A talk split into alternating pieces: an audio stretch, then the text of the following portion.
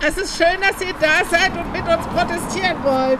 Gegen die ganzen unwürdigen, menschenunwürdigen Sanktionen, gegen Hartz IV, gegen alles, was dieses Gebäude da drüben beinhaltet. Gehen wir vors Jobcenter oder gehen wir in die Innenstadt?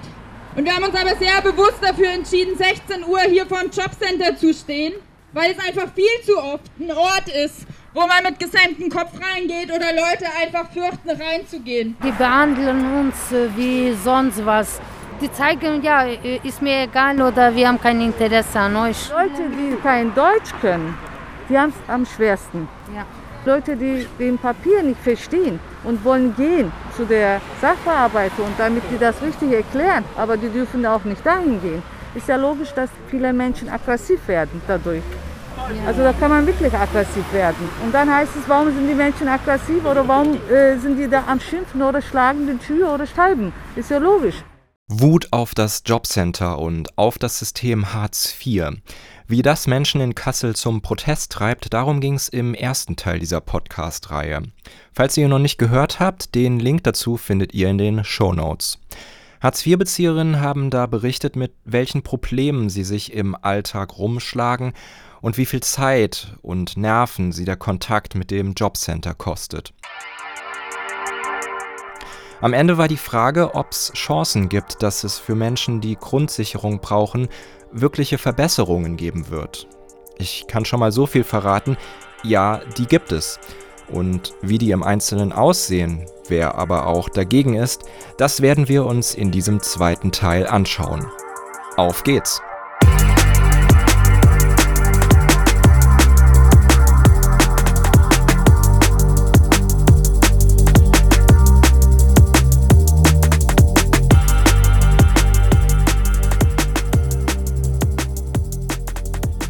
Bei den Sanktionen hat es sogar schon Fortschritte gegeben. Ende 2019 entscheidet das Bundesverfassungsgericht, dass Leistungen nicht stärker als 30 Prozent gekürzt werden dürfen. Vor dem Urteil konnten Jobcenter-BezieherInnen die Leistungen um bis zu 60 Prozent oder sogar komplett streichen. Das aber verstößt gegen das Grundgesetz, das die Menschenwürde und einen sozialen Staat vorschreibt. Die RichterInnen bezweifeln außerdem, dass Sanktionen wirklich dazu führen, dass Menschen einen Job finden. Auch Kürzungen von 30 Prozent dürfen nicht pauschal verhängt werden, sondern sind an strenge Bedingungen geknüpft. Von Tina Rees von der Solidarischen Erwerbsloseninitiative will ich wissen, wie sich das Urteil vom Bundesverfassungsgericht auf Kassel auswirkt. Spüren BezieherInnen das hier schon? Dieser Bundesverfassungsgerichtsentscheid gilt nur für Menschen über 25. Menschen unterhalb von 25 können immer noch sanktioniert werden, äh, sofern sie Leistung bekommen, was auch schwieriger ist. Also es gibt Sanktionen tatsächlich, aber äh, wir stellen schon fest, dass die nicht mehr so krass ausgeübt werden. Also Vollsanktionierungen ähm, gibt es meines Wissens jetzt seit der Zeit nicht mehr oder nicht mehr häufig, aber eben die unter 25-Jährigen doch. Kommt das in Kassel vor, dass Menschenbezüge komplett gestrichen werden? Wir hatten das schon, jetzt gerade, ja. Ähm, da wurde jemandem komplett alles gestrichen. Das war aber ein bisschen komplizierter und da sind wir auch äh, mit unserem Anwalt äh, dran. Wir haben jetzt auch einen Fall, da soll jemand äh, über 800 Euro zurückzahlen von dem bisschen, was man hat, weil einfach äh, vorher zu falsch berechnet wurde. Und ähm, bei solchen Sachen ist es halt dann auch, wenn da so viel Geld zurückgezahlt werden muss, da bleibt dann halt einfach nicht mehr viel. Das wirkt ähnlich wie eine Sanktion. Übrigens werden auch in Kassel immer wieder wichtige Entscheidungen zu Hartz IV getroffen. Das Bundessozialgericht, schräg gegenüber vom Bahnhof Wilhelmshöhe, urteilt zum Beispiel 2019, dass Jobcenter Hartz IV-EmpfängerInnen Schulbücher bezahlen müssen. Das ist also die juristische Ebene. Aber wie sieht die Zukunft von Hartz IV politisch aus?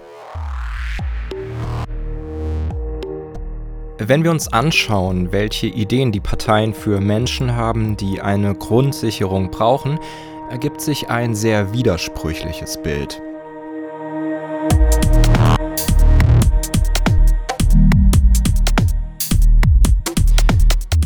SPD ist die Partei, die Hartz IV 2005 ins Leben ruft. Wir werden, meine sehr verehrten Damen und Herren, Leistungen des Staates kürzen, Eigenverantwortung fordern und mehr Eigenleistung von jedem Einzelnen abfordern müssen. Kündigt 2003 der damalige Bundeskanzler Gerhard Schröder an. Lange Zeit hält man das in der SPD für eine ziemlich gute Idee. Franz Müntefering meint 2006 sogar als SPD-Arbeitsminister, wer nicht arbeitet, soll auch nicht essen. By the way, ganz ähnlich hat man auch schon im Nationalsozialismus gesprochen. Inzwischen hat sich in der SPD aber sowas wie ein Bewusstsein gebildet, dass man sich erst wieder glaubwürdig als Partei der sozialen Gerechtigkeit inszenieren kann, wenn man nicht immer wieder mit Hartz IV in Verbindung gebracht wird. Bis diese Erkenntnis Parteikonsens werden konnte, hat es immerhin 14 Jahre und zahlreiche verlorene Bundes- und Landtagswahlen gebraucht. Auf dem Parteitag am 7. Dezember 2019 in Berlin beschließt die SPD ein neues Sozialstaatskonzept. An diesem Tag verkündet Malu Dreyer nicht ohne Stolz: Wir wollen Hartz IV hinter uns lassen. Und liebe Genossen und Genossinnen, wenn wir heute dieses Konzept verabschieden, dann steht das in unserem Parteiprogramm, dann steht das in unserem Stammbuch, dass wir sagen, wir werden eine neue Grundsicherung einführen. Es ist das Bürgergeld. Und sie wird die Sichtweise derjenigen vollkommen verändern, die den Anspruch darauf auch haben. Wir wollen auf Augenhöhe den Menschen begegnen. Das sind große Worte. Aber wird das neue Konzept dem auch gerecht? Mit dem Bürgergeld will die SPD vor allem die Situation der Menschen verbessern, die nach Jobverlust fürchten, dass sie in der Grundsicherung landen und verarmen.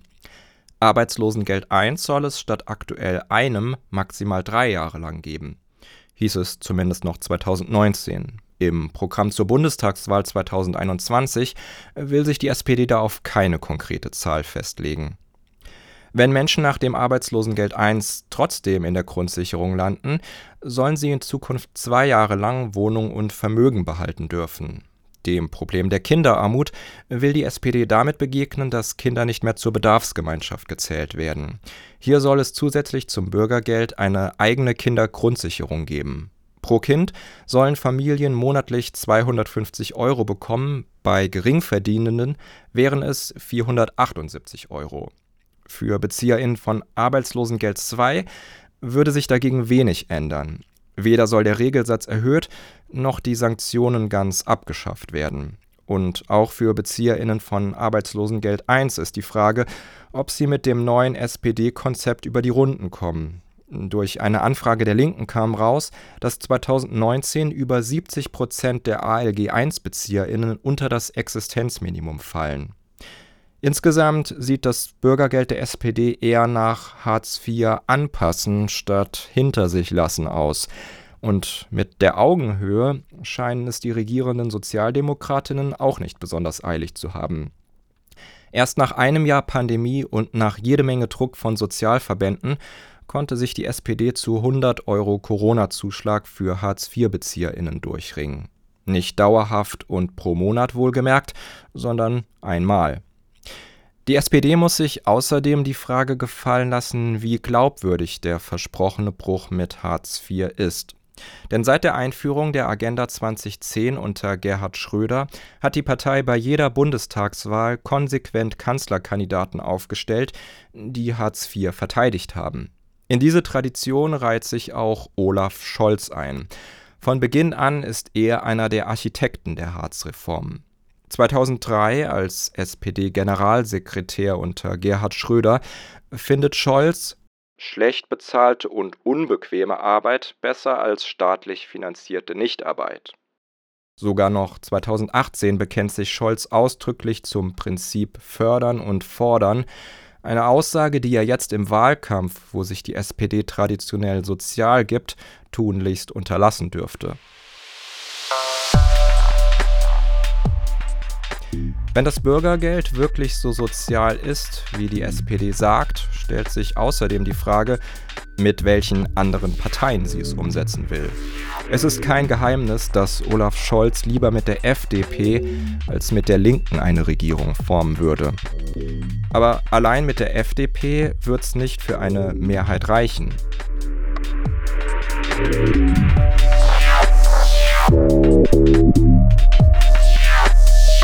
Und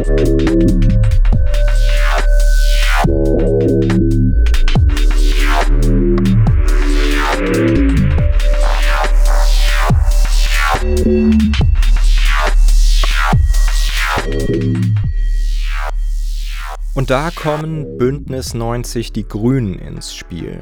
Die Grünen sind die Partei, die damals gemeinsam mit der SPD Hartz IV eingeführt hat. Heißt das, sie würden auch jetzt einem SPD-Kanzler helfen, ein SPD-Konzept umzusetzen? Langsam. Zunächst mal ist es ja nicht ausgeschlossen, dass es erstmals auch eine grüne Bundeskanzlerin geben könnte. Und außerdem haben die Grünen ihre ganz eigenen Ideen zur Zukunft von Hartz IV. Hier und heute geht es um ein Grundsatzprogramm für die nächsten 20 Jahre mit Visionen, mit starken Leitideen. Und da gehört zusätzlich zu dem, was der Bundesvorstand vorschlägt, eine Leitidee Grundeinkommen mit dazu. Haben wir das richtig verstanden? Die Grünen wollen das bedingungslose Grundeinkommen als Ersatz für Hartz IV? Nicht ganz oder jedenfalls nicht sofort. Das Wort steht zwar jetzt tatsächlich im Grundsatzprogramm der Grünen, übrigens gegen den Willen der Parteiführung, aber das, was Sven Lehmann hier auf dem Parteitag Ende November 2020 vorstellt, ist nicht mehr als eine Orientierung für die Zukunft. Trotzdem, bedeutungslos ist das nicht, denn das Konzept, mit dem die Grünen Hartz IV überwinden wollen, hat Ähnlichkeit mit einem Grundeinkommen. Es heißt bedingungslose Garantiesicherung und soll Menschen nicht mehr dazu verpflichten, Jobs zu suchen und anzunehmen. Statt Sanktionen soll es Anreize geben, zum Beispiel Prämien oder bessere Zuverdienstmöglichkeiten. An der Dauer vom Arbeitslosengeld 1 wollen die Grünen dagegen nichts ändern. Wer nach einem Jahr keinen neuen Job gefunden hat, landet in der niedrigeren Grundsicherung. Die soll immerhin schrittweise auf ca. 600 Euro im Monat erhöht werden und auch das Schonvermögen soll steigen. 2018 wurden mal 100.000 Euro Schonvermögen genannt. Im Wahlprogramm steht keine konkrete Zahl. Wie bei der SPD soll es eine eigene Kindergrundsicherung geben. Langfristig ist der Plan, die verschiedenen Sozialleistungen wie ALG II, Sozialhilfe, Wohngeld und BAföG zusammenzulegen. Das würde die Tür öffnen für ein bedingungsloses Grundeinkommen. Die bedingungslose Garantiesicherung selbst wäre ja nicht komplett bedingungslos, weil sie nur für bedürftige Menschen ist. Trotzdem könnte die Garantiesicherung im Unterschied zum Bürgergeld der SPD eine wirkliche Überwindung von Hartz IV bedeuten. Allerdings stellt sich auch bei den Grünen die Frage, wie glaubwürdig ihre Versprechen sind, solange sie sich Koalitionen mit CDU und FDP offen halten. Mit diesen Parteien können die Grünen ihre ambitionierten Pläne nämlich getrost vergessen.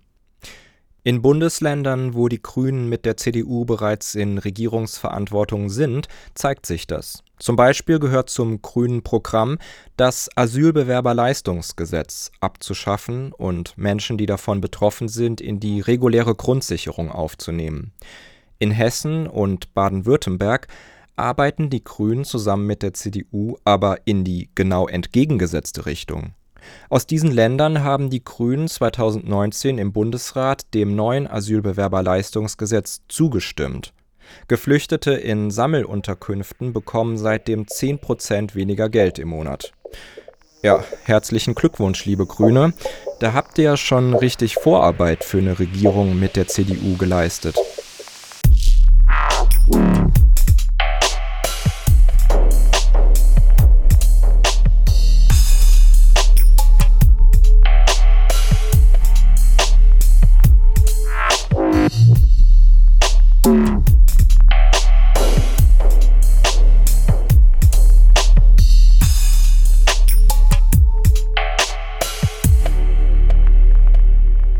CDU ist von allen Parteien die einzige, die Hartz IV lassen will, wie es ist.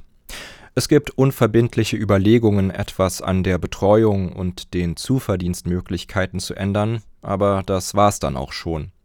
Mit CDU und CSU können Hartz-IV-BezieherInnen mit keiner Verbesserung rechnen. Im Gegenteil beweisen UnionspolitikerInnen regelmäßig, wie wenig Empathie sie für die Lebenswirklichkeit von Hartz-IV-BezieherInnen aufbringen können. Zum Beispiel Gesundheitsminister Spahn, der 2018 behauptet, Hartz IV bedeute nicht Armut und dass damit jeder das habe, was er zum Leben braucht. Die Hartz-IV-Bezieherin Sandra Schlensog fühlte sich von dieser Äußerung so verletzt, dass sie eine Petition startet, in der sie Spahn auffordert, selber mal einen Monat vom Regelsatz zu leben. Jens Spahn lehnt ab. An Zynismus steht dem auch Kanzlerkandidat Armin Laschet in nichts nach. In der Talkshow Anne Will gibt er im Mai einen kleinen Einblick in das, was er unter sozialer Gerechtigkeit versteht. Nicht höhere Sozialsätze, sondern heraushelfen aus Hartz IV. Das dritte große Thema ist. Hartz IV bleibt also gleich. Ja, Hartz IV bleibt. Wird nicht ja, erhöht. Ja, das wird immer wieder angepasst an die Lebenshaltungskosten. Aber sozial gerecht ist nicht Hartz IV zu erhöhen, sondern jemand, der in Hartz IV ist, insbesondere den Kindern, herauszuhelfen, dass sie in Zukunft im Gegensatz zu ihren Eltern das vielleicht selbst schaffen. Das ist mein Verständnis von sozialer Gerechtigkeit. Manch einer, der in Hartz IV ist, wünschte sich mehr Geld. Das wissen Sie natürlich Ja, das auch. wird ja auch erörtert. Aber der wünscht sich vielleicht noch mehr, wieder einen Job zu haben. Laschets Begründung ist gleich doppelt entlarvend.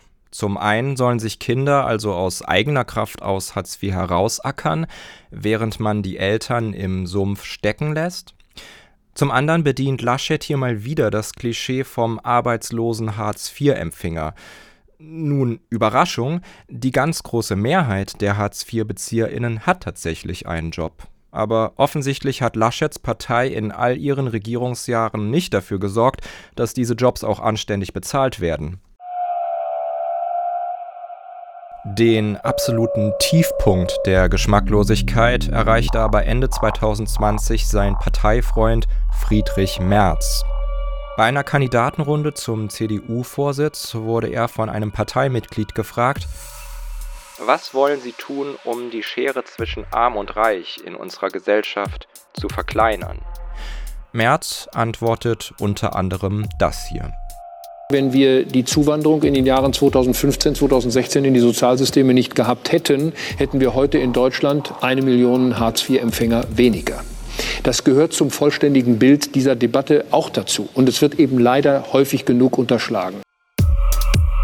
Was Merz hier versucht, ist ein Ablenkungsmanöver der billigsten Sorte.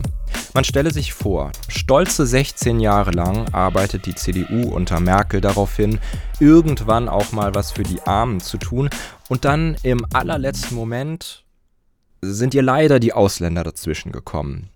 Schlimm genug, dass jemand wie Merz bei der Wahl zum Vorsitz noch fast die Hälfte der Stimmen bekommt.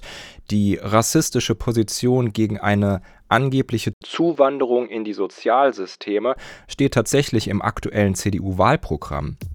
Mit solchen Parolen befindet sich die Union übrigens fast wortgleich in bester Gesellschaft mit den Neonazi-Parteien NPD und Republikaner.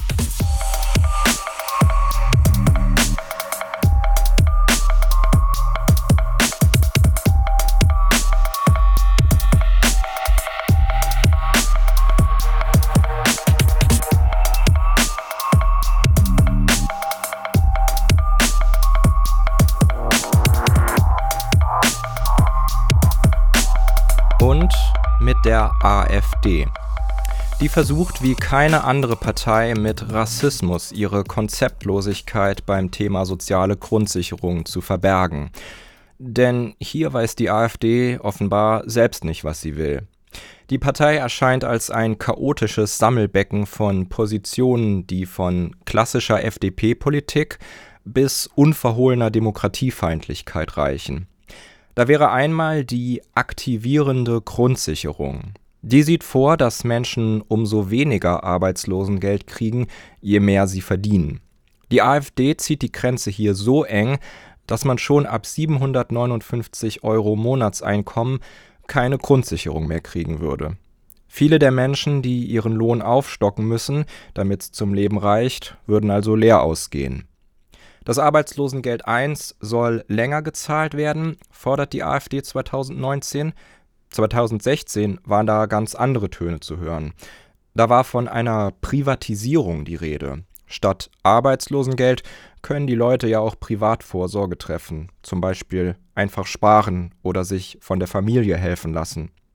Im Wahlprogramm 2021 steht dann wieder was anderes. Da will die AfD die Bezugsdauer von Arbeitslosengeld I davon abhängig machen, wie lange jemand davor beschäftigt war. Bedeutet, Menschen, die ihren Job ohne Schuld nach kurzer Zeit verlieren, kriegen dann auch noch kürzer Geld. Neben der aktivierenden Grundsicherung gibt es in der AfD die Idee eines Staatsbürgergelds. Eine Art Grundeinkommen von 500 Euro, aber nur für Personen mit deutschem Pass. Sollte sowas jemals als Gesetz beschlossen werden, würde es wohl vom Bundesverfassungsgericht oder dem Europäischen Gerichtshof gekippt. Man kann nicht einfach ganze Bevölkerungsgruppen von staatlichen Leistungen ausschließen. Die AfD diskriminiert mit ihren Gedankenspielen aber nicht nur Menschen ohne deutschen Pass, sondern sogar ihre eigenen Wählerinnen.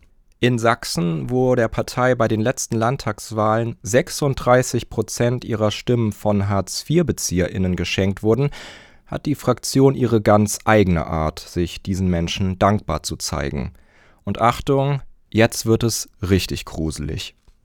Wir brauchen eine Reform des Wahlrechts. Und damit komme ich zum kitzligsten Teil. Und ich werde es nachher gleich noch ausführlich begründen. Ich glaube, dass jeder am Anfang der Legislaturperiode eine Wahl treffen sollte. Nämlich entweder zu wählen, also das Wahlrecht auszuüben, das er hat, oder Staatstransfers zu bekommen. Also wer Subventionen kriegt, der darf nicht wählen. Und wer andere Arten von Transfers kriegt, darf auch nicht wählen in dem System. Nur der, der einzahlt ins System, darf wählen. Oder der, der wenigstens nichts daraus entnimmt, darf wählen. Das fordert Markus Krall, Geschäftsführer von Degussa Goldhandel, auf einem Vortragsabend Anfang 2020 zum Thema Bürgerliche Revolution, organisiert von der sächsischen AfD-Landtagsfraktion. Okay, dieser Krall, der war da ja jetzt nicht als Politiker, sondern nur als Referent.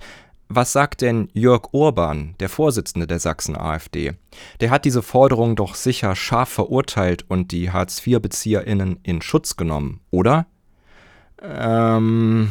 Was für mich äh, durchaus noch anspruchsvoll ist, wo ich denke, wo wir als, als Partei auch noch dran arbeiten müssen, äh, das Wahlrecht äh, nur für die Leistungsträger und nicht für die Transferempfänger das wird nicht einfach, gerade bei uns hier im Osten. Also das ist, es ist leicht gesagt, aber das ist schon ein ganz schön dickes Brett. Aber ich bin da gerne bereit, auch weiterzudenken. Dran arbeiten müssen und weiterdenken. So, so. Eine Partei, die solche Positionen duldet, verspielt schon allein dadurch jegliche Glaubwürdigkeit für die Interessen von Hartz-IV-BezieherInnen zu sprechen. Wenn man aus der AfD hört, dass Hartz IV weg muss, heißt das nicht, dass sie ein menschlicheres System wollen. Im Gegenteil. Mit der AfD, die sich gern als Partei der kleinen Leute inszeniert, wären arme Menschen noch ärmer dran. Das ist auch nicht überraschend. Die AfD ist eine Partei, die von hardcore-neoliberalen Wirtschaftsprofs gegründet und mit dem Vermögen von Superreichen aufgebaut wurde, in der Adelige wie Beatrix von Storch für das Recht auf Großgrundbesitz kämpfen und die die Erbschaftssteuer abschaffen will klingt verdächtig nach dem abgehobenen Establishment, zu dem die Rechten auf keinen Fall dazugezählt werden wollen.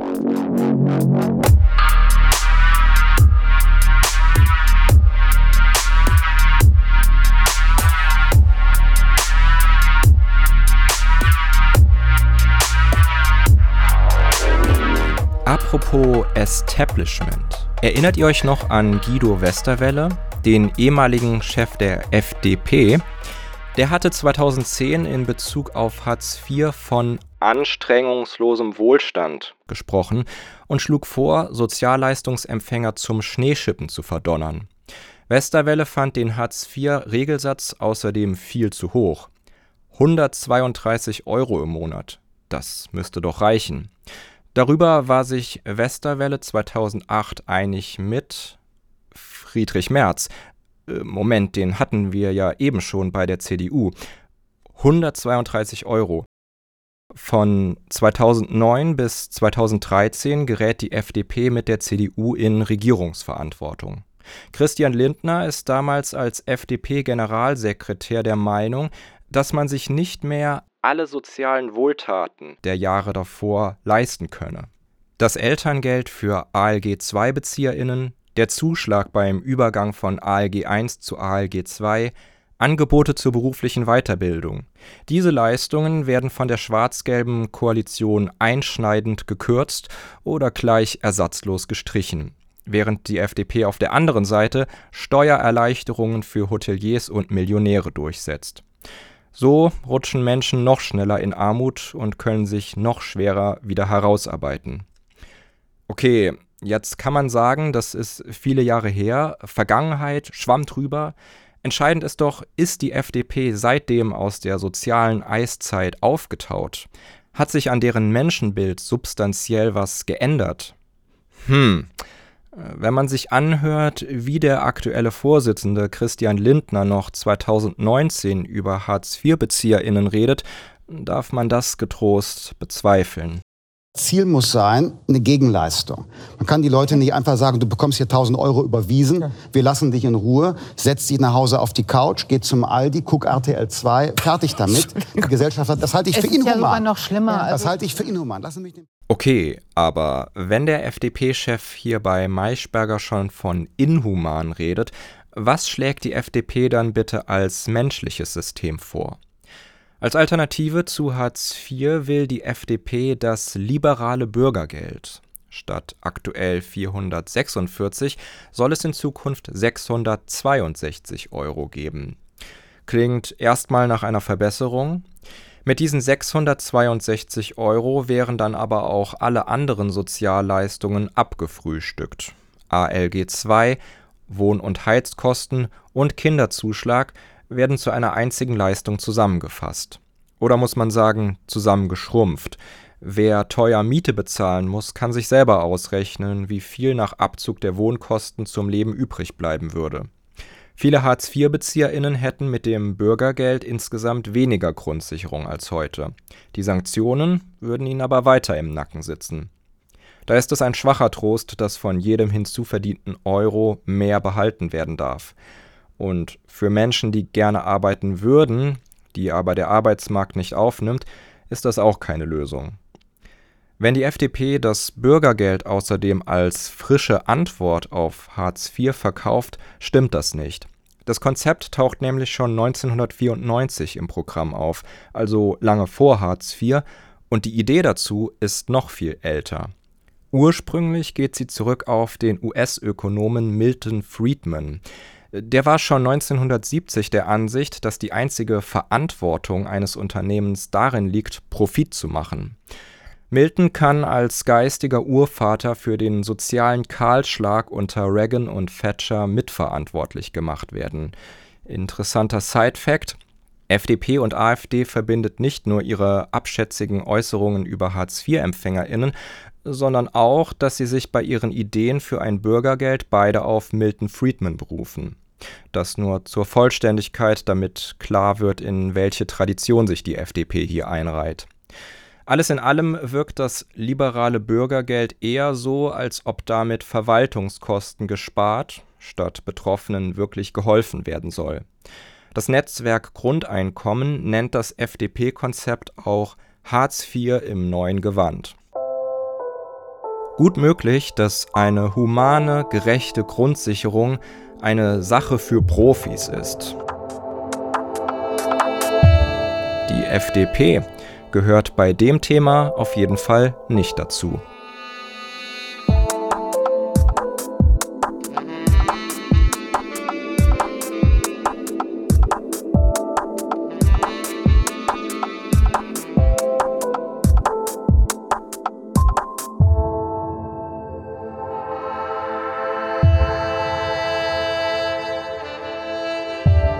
Stattdessen vielleicht die Linkspartei.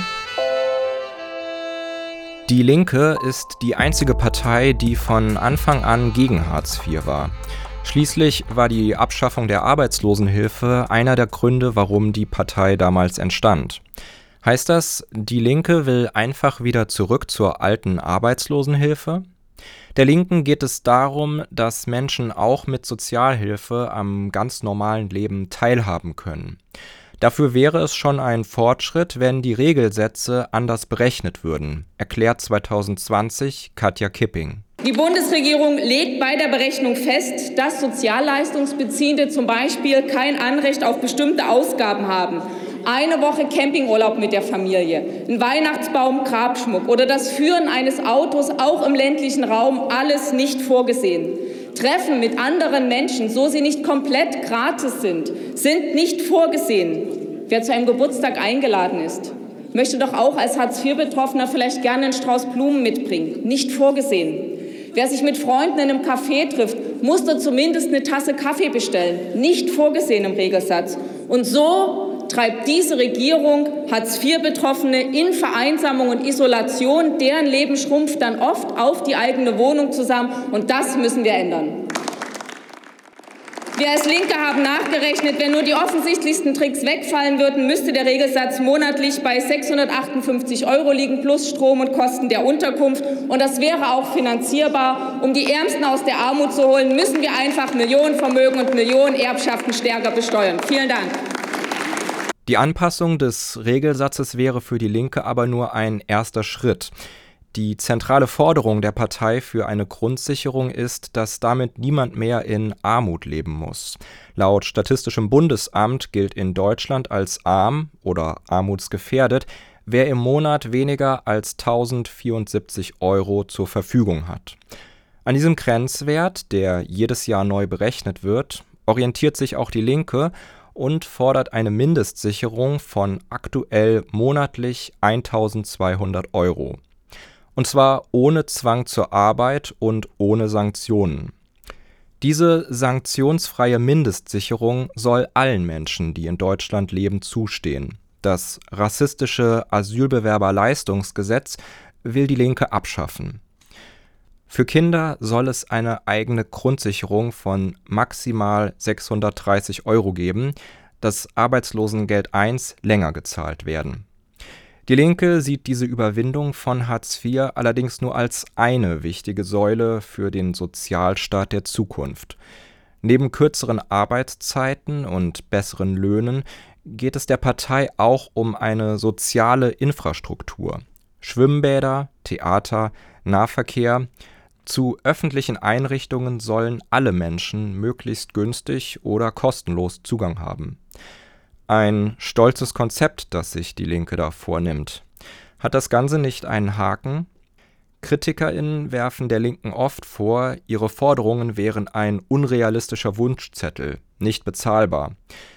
Allerdings wurde die Linke am Anfang auch für ihre Forderung nach einem Mindestlohn ausgelacht. Heute haben wir ihn. Die Frage ist eher, ob es in der Gesellschaft genug Zustimmung für eine solche Politik gibt und ob diese Zustimmung am Ende eine neue Regierung und neue Gesetze bringt.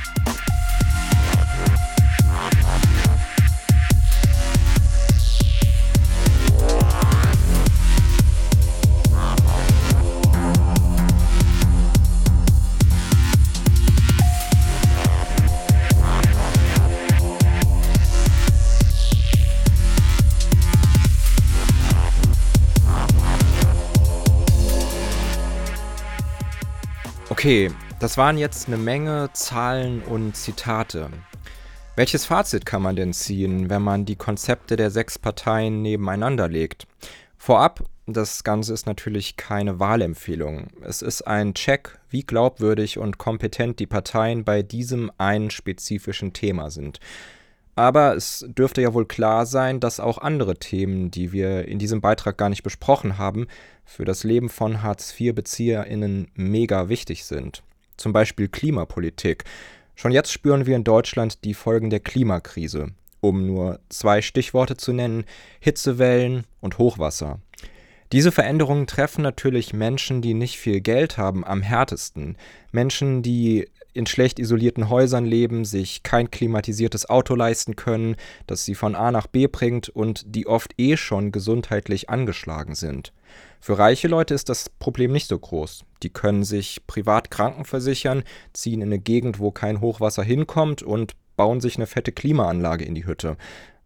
Wenn in den nächsten Jahren die Hitzesommer noch krasser über Deutschland hereinkrachen, spendiert das Jobcenter dann Geld für einen Ventilator oder wie soll das laufen? Auch deshalb brauchen wir jetzt eine echte Grundsicherung, damit sich Menschen für Klimafolgen besser wappnen können. Aber zurück zum Fazit.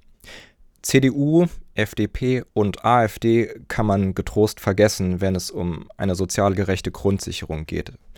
Die CDU will Hartz IV so entwürdigend lassen, wie es ist. Die FDP spricht von Bürokratieabbau, meint aber Sozialabbau. Das hat sie in der Vergangenheit oft genug bewiesen. Der AfD kann man glauben, dass sie Hartz IV abschaffen wollen, aber höchstens nur, damit arme Menschen noch weniger zum Leben haben. Zu einer Partei, in der Sozialhilfeempfängerinnen als Parasiten herabgewürdigt werden und in der laut darüber nachgedacht wird, ihnen das Wahlrecht zu entziehen, brauche ich ja wohl keine weiteren Worte zu verlieren. Die SPD hat erkannt, dass Hartz IV schlecht fürs Image ist. Zu einem richtigen Neustart können sie sich aber immer noch nicht durchringen. Im Prinzip traut sich die SPD nicht groß über das Urteil des Bundesverfassungsgerichts hinaus. Die ganz schlimmen Sanktionen für BezieherInnen werden abgemildert, aber Menschen kann immer noch Geld zum Leben gekürzt werden. Augenhöhe sieht anders aus. Die einzigen beiden Parteien, die wirklich grundlegende Verbesserungen versprechen, sind Grüne und Linke. Beide wollen Sanktionen komplett abschaffen, beide wollen deutlich mehr Geld für Bedürftige. Die Linke von allen Parteien am meisten. Allerdings bleibt die Glaubwürdigkeit der Grünen angekratzt, solange sie sich Machtoptionen mit Parteien offen halten, die eine würdevolle Grundsicherung aktiv verhindern. Die Frage, ob wir in Deutschland endlich mal soziale Gerechtigkeit durchsetzen gegen die bürgerlich-kapitalistische Klasse, bleibt also offen.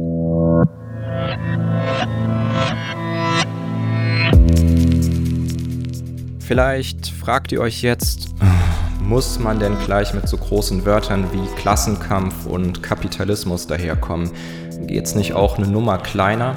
Mit diesem Thema werden keine Wahlen gewonnen. Ist doch eh nur eine Minderheit, die von Hartz IV betroffen ist. Meine Meinung dazu? Nein, das geht uns alle an. Einmal ganz egoistisch aus Eigennutz. Wäre der Regelsatz höher, würden wir alle weniger Steuern zahlen. Den Hartz-IV-Satz definiert der Staat nämlich als Existenzminimum und anhand dessen wird wiederum der Steuerfreibetrag berechnet. Der wäre ein gutes Stück größer, würde es jeden Monat einfach mal 100 Euro Hartz IV mehr auf die Hand geben. Leider gibt es aber immer noch genug Leute, die Menschen in Armut nicht einen Krümel mehr auf dem Teller gönnen von menschenverachtenden Politikern haben wir eben schon gehört. Dass das aber nicht nur ein Elitenproblem ist, sehen wir daran, dass diese Haltung bis weit in die Mitte der Gesellschaft hineinreicht.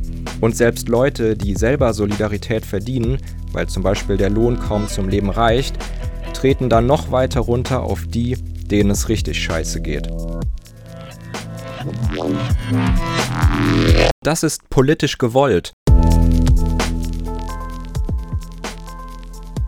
Die Gräben, die die Agenda 2010 in die Gesellschaft gerissen hat und die weiter vertieft werden, sorgen dafür, dass Mitgefühl, Solidarität und Gemeinschaft erschwert werden.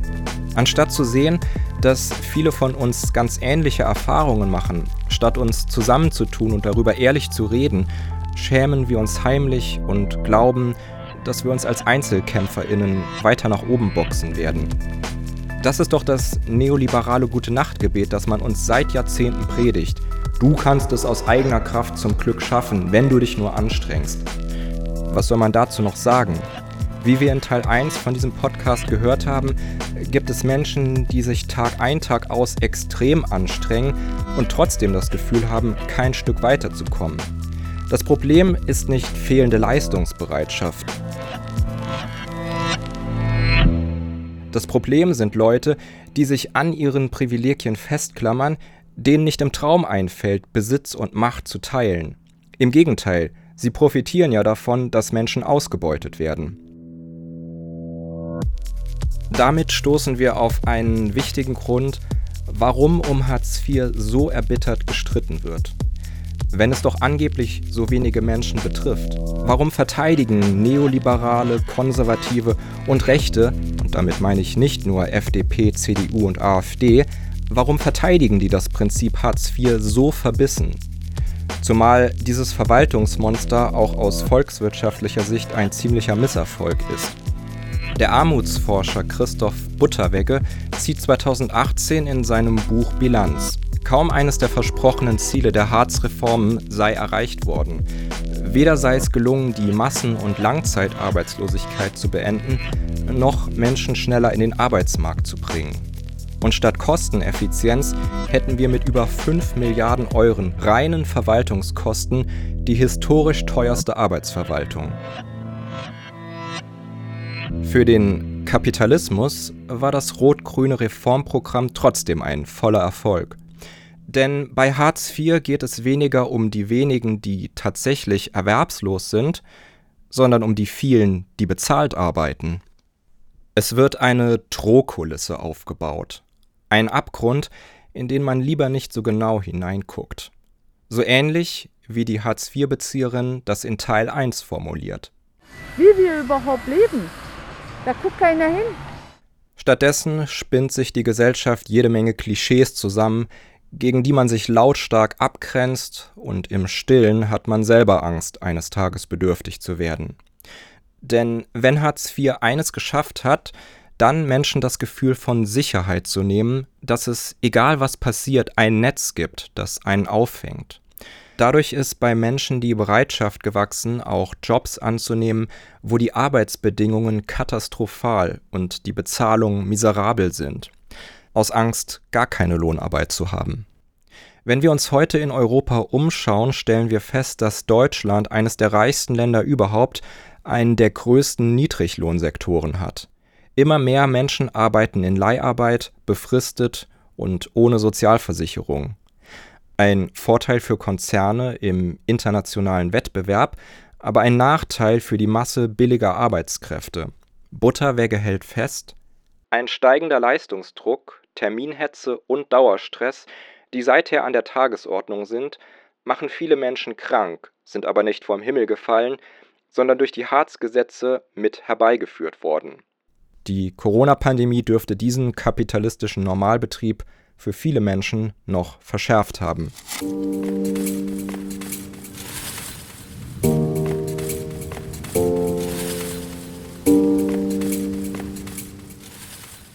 Ich weiß, das klingt jetzt ziemlich niederschmetternd, aber in diesem Beitrag haben wir ja auch gehört, dass beim Thema Hartz IV jede Menge in Bewegung ist.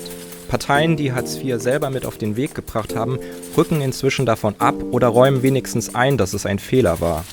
Es gibt also wirklich Chancen, dass wir mit dem Kampf gegen Armut und für soziale Gerechtigkeit vorankommen. Das heißt aber auch, jede Chance nutzen. Als erstes am 26. September die Bundestagswahl. Menschen in Armut sind in der Politik eh schon kaum vertreten. Sie haben keine großen Lobbyverbände im Rücken, viele haben frustriert aufgehört zu wählen. Unser Wahlrecht nutzen ist der erste Schritt, das zu ändern. Wir sollten nur dabei nicht stehen bleiben. Wir sollten uns nicht auf die Parteien verlassen. Wir selber können Veränderungen anstoßen. Das mag jetzt vielleicht paradox klingen nach diesem Beitrag, in dem es fast nur um Parteien ging. Ich bin aber der Überzeugung, dass Veränderung nicht bei den Parteien anfängt, sondern in den Handlungen, die wir selber täglich machen. Auch die Partei Die Linke hätte niemals so stark Hartz IV zum Thema gemacht, wenn nicht ganz viele Menschen außerhalb der Parlamente Druck gemacht hätten. Die sich eben nicht alles vom Jobcenter gefallen lassen, die auf die Straße und vor Gericht gehen, die sich zusammenschließen, um einander zu zeigen, du kämpfst nicht allein.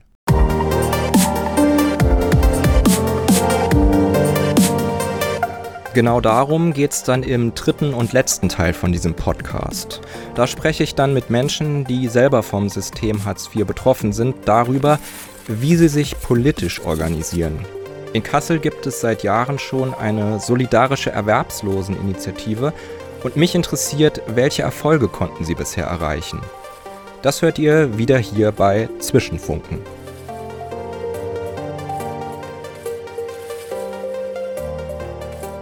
Ich bedanke mich aber erstmal herzlich, dass ihr jetzt schon so lange zugehört habt, trotz des schwierigen Themas. Dieses Feature war ziemlich vollgepackt mit ganz vielen Fakten und Zitaten. Wenn euch das hier und da zu schnell ging und ihr nochmal in Ruhe was nachlesen wollt, dann schaut in die Podcast-Beschreibung. Da mache ich sämtliche Quellen, auf die ich mich stütze, transparent. Inklusive der verwendeten Musiktitel. Alle Stücke fallen unter die Creative Commons Lizenz.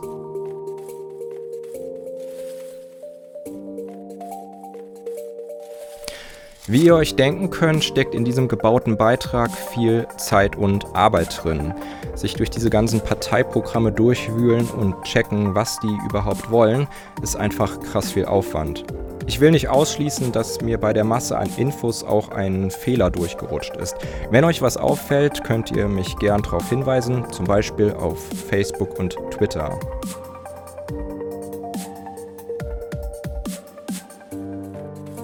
Zwischenfunken gibt's auch bei Telegram. Wenn ihr über neue Beiträge informiert werden wollt, lohnt sich ein Abo dazulassen. Unterstützen könnt ihr Zwischenfunken, indem ihr den Beitrag teilt und Leuten davon erzählt. Ich verdiene mit den Podcasts kein Geld, aber mehr HörerInnen motivieren natürlich, weitere Projekte in Angriff zu nehmen. Solidarische Kämpfe, die mehr Aufmerksamkeit verdienen, gibt's ja mehr als genug. In diesem Sinne verabschiede ich mich. Spray Paint the Walls, niemand wird vergessen.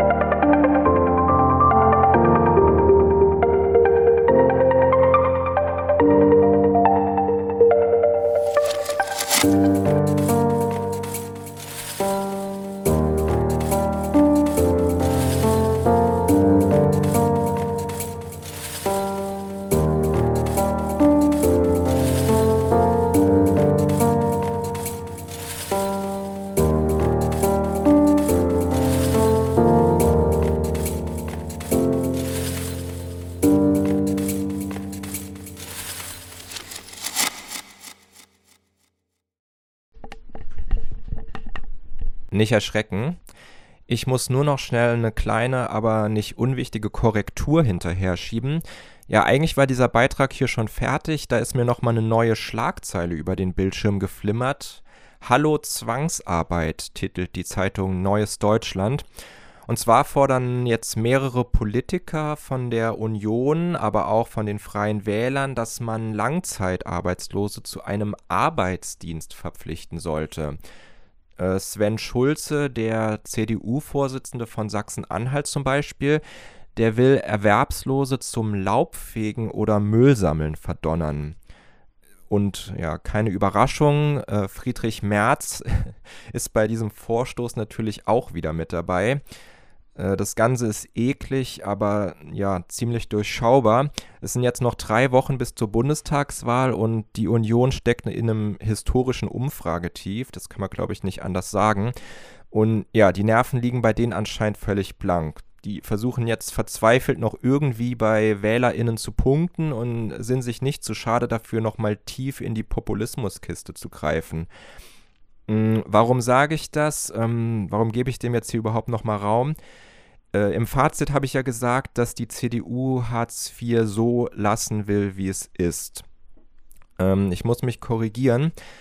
Offenbar wollen eine ganze Reihe Leute aus dieser Partei die Unterdrückung durch Hartz IV sogar noch verschärfen. Mm, ja, hallo CDU. Hier mal ein Gegenvorschlag an eure Adresse. Ich denke, ihr habt es nötig, Müll zu sammeln, ähm, euren eigenen Müll nämlich. Alles, was eure PolitikerInnen so an menschenverachtenden Dingen raushauen, ihr wisst, wovon ich rede. Macht mal eure Reden, Wahlprogramme und Gesetze davon sauber, ähm, dann reden wir weiter. Ciao.